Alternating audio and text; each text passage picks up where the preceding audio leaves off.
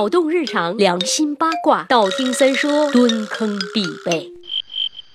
话不前言，三言来兑现承诺了，在你们睁开惺忪睡眼要更新的时候，是的，surprise。今天来比比一个长的。去年有一部波涛汹涌的电视剧，大家应该印象深刻吧？就是范爷领衔担当的《武媚娘传奇》。哎呀，我去！现在想起来，那都是满屏的锥子脸和大波啊！不深究剧情的话，那叫一个养眼呐。可惜的是，没几天就被广电总局拿下了，要求回炉重造，以避免尺度过大而对青少年造成不必要的不良影响。结果咔嚓咔嚓，好好的一部成人电视剧，哎，不好好的一部爱情剧，就硬生生的整。成了大头贴了呀！哎，审美跟不上，就还是返回头来说说剧情吧。编剧把一代女王塑造成了白莲花，这个我就忍了。看脸的时代，大家都是这么浮夸了。但你把唐太宗编成了杰克苏老情郎，还真是让人接受无能啊！三爷不服，皇帝哪能这么萌呢？后来通过一些浅显的研究发现，原来这位伟大的帝王还真就有着不为人知的感性的一面呀。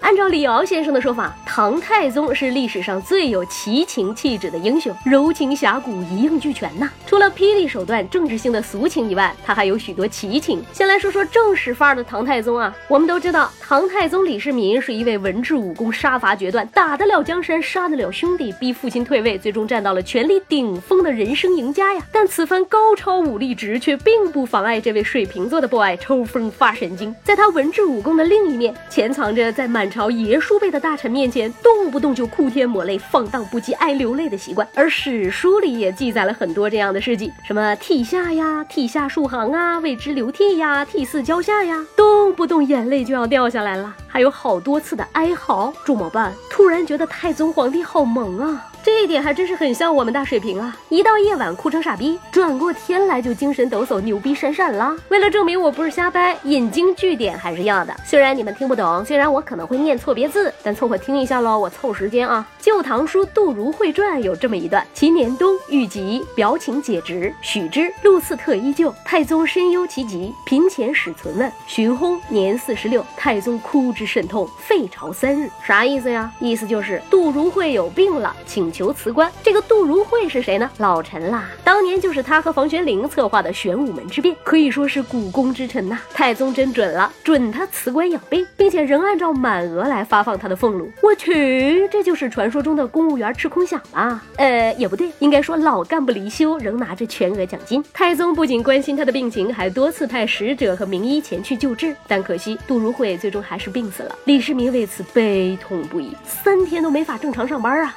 朝都不上了，想必这三天他都是猫在被窝里哭天抹泪吧？唉，男子有泪不轻弹，只因未到伤心处啊！可是可是，太宗你这个小情绪也太多点了吧？张公瑾同样是一位老臣，同样是辅佐太宗发动玄武门之变的干将，过世了。不用说，太宗还得哭啊，而且想起来就哭，说哭就哭。有一天呀，哭的日子不对，下面的官员就提醒他：陛下，旧俗规定了，今天是辰日，不能哭啊，不吉利呀。是吗？不能哭。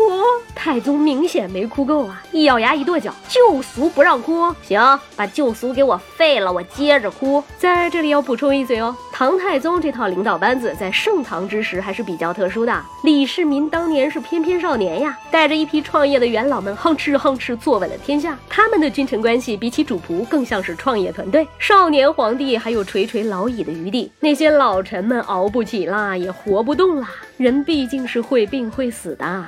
所以我们可以这样说，这位少年得志，最终成为酷帅狂霸拽总裁的太宗皇帝，一年一年，一个一个的熬死了当初的这些老臣们。死在他之前的重臣，太宗都哭过，真是一个重感情的耿直 boy 呀。比起翻脸不认人、瞪眼就宰忠臣良将的朱元璋，唐太宗太他妈够哥们义气了，好吗？侠骨柔肠啊！而这些被唐太宗哭过的老臣子们，后来基本都被阎立本，就是当时最牛逼的画师，画进了凌烟阁。这就是史上著名的凌烟阁二十四功臣。没哭的基本是都死在太宗之后啦，也没有赶上进凌烟阁。细思极恐啊！太宗这哭的太有魔力了。其实想想也很心酸啊。年轻的时候还有一个出谋划策、鞍前马后的人，后来江山稳了，反倒是连一个说得上话的人都已经没有了。于是太宗皇帝哭着哭着，命运就变了，再哭着哭着就越来越孤单了。当亲人一个一个的离去，股肱之臣渐离身侧，李世民该有多孤独呢？昔日有多春风得意，晚景就有多孤苦凄凉啊！真可谓是残年哭知己，白日下荒台。